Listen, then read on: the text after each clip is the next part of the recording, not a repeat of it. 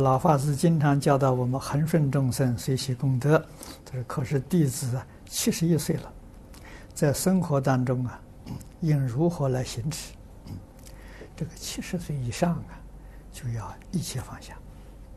啊，确实，恒顺众生，不要管他们的事情。啊，自己好好的念佛。啊，七十岁了，我们只有一个目标，一个方向，求生净土。”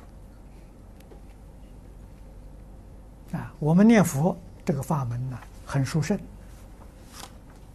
这个不容易受到啊干扰，啊，人家不喜欢，我们不开口，心里默念就行。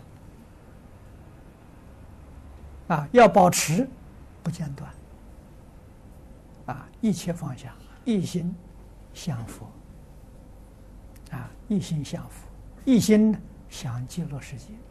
极乐世界才真正是家乡，啊，真正是家乡。